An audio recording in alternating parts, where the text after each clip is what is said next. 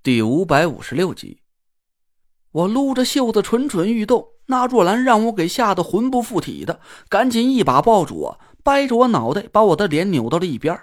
哎呦，我的小祖宗哎！你可千万别打这位爷的主意！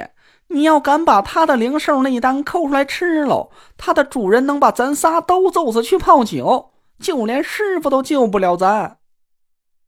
哦，好吧。我只能收敛了眼光，悻悻的放弃了这个胆大的想法。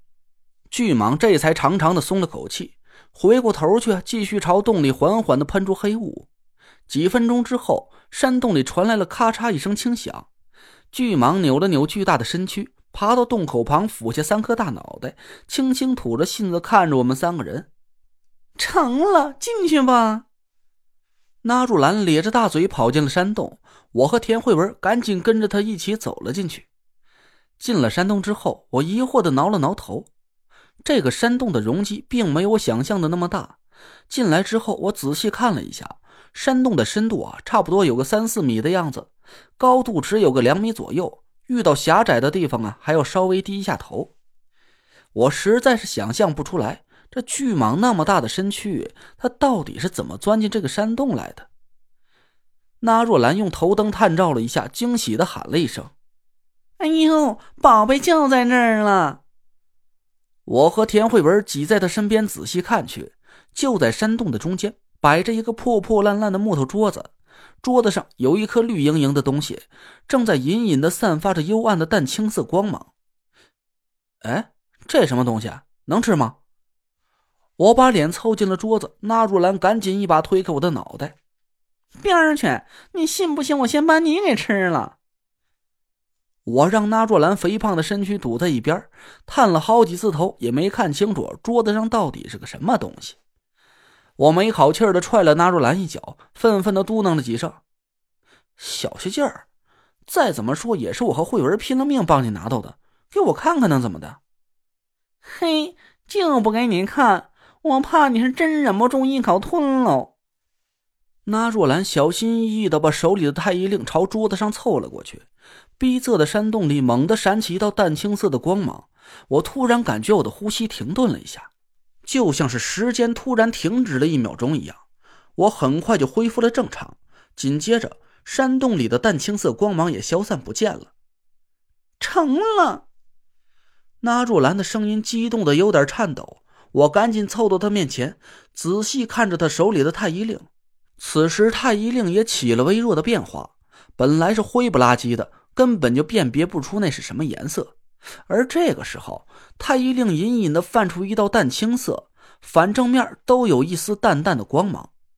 我想了一下，大致明白了这里边蕴含的秘密。这是对应的两个人的魂魄气息吧？嘿，小猴崽子呀，真是聪明。纳若兰咧着大嘴巴，把太医令放回怀里，朝我点了点头。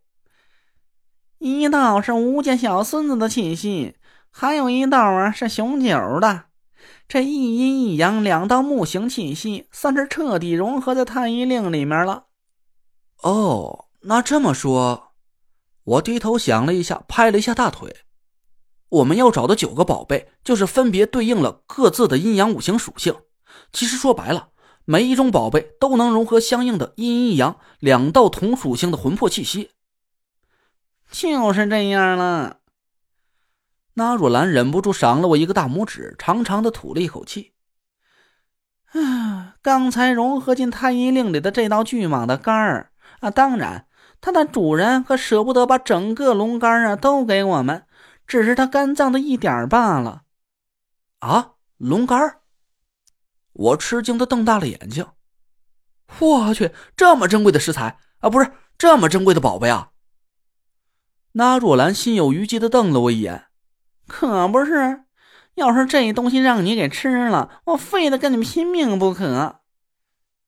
田慧文不解的往外看了看，那条巨蟒还乖巧的趴在洞口外面，悠闲的吐着信子。它不是条蛇吗？它的肝怎么会是龙肝呢？我笑着刮了一下田慧文的鼻子。民间把蛇称为小龙，它们本来就是一个品种。蛇大成蛟，蛟大成蟒，蟒大成蚺，蚺大成龙，成龙他儿子吸毒啊，不是。哎，这条巨蟒啊，已经修炼了将近千年了，早就具备了进化的条件。我估计是他主人故意给他安排这一次考验，只要通过考验，他就可以化蛟了。哦，这样啊。田慧文遗憾的看着巨蟒，轻轻叹了口气。可是他输给我们了，是不是他主人安排的考验就失败了？这会不会影响它化蛟啊？我哭笑不得的看着田慧文，简直要被他的善良给打败了。那要不咱重新跟他打一架，故意输给他，让他把咱仨给当点心嚼了？田慧文朝我翻了个白眼儿，拿若兰冷哼了一声：“哼，要是这些大爷们一路输到底，嘿，还不知道上面该有多高兴呢。”啊，师兄，你说什么？我和田慧文奇怪的看着那若兰，她低着头不说话了，脸色阴晴不定的。得了，赶紧回吧，天儿都快亮了。我看了一眼表，果然都已经快下半夜四点了。山里的天亮的很早，我们出了山洞，天边已经隐隐泛起了一片朦胧的鱼肚白。巨蟒好像还挺舍不得我们的，一直都跟在我身后哼哼唧唧，还把他硕大脑袋凑在我身上挨挨擦擦的。我拍了拍他大脑袋，吹了一下小竹哨，想要把巨蟒脖子上的纸扎小人都召回来。可我吹了好几声竹哨，纸扎小人却毫无反应，还是软塌塌的粘在巨蟒的脖子上。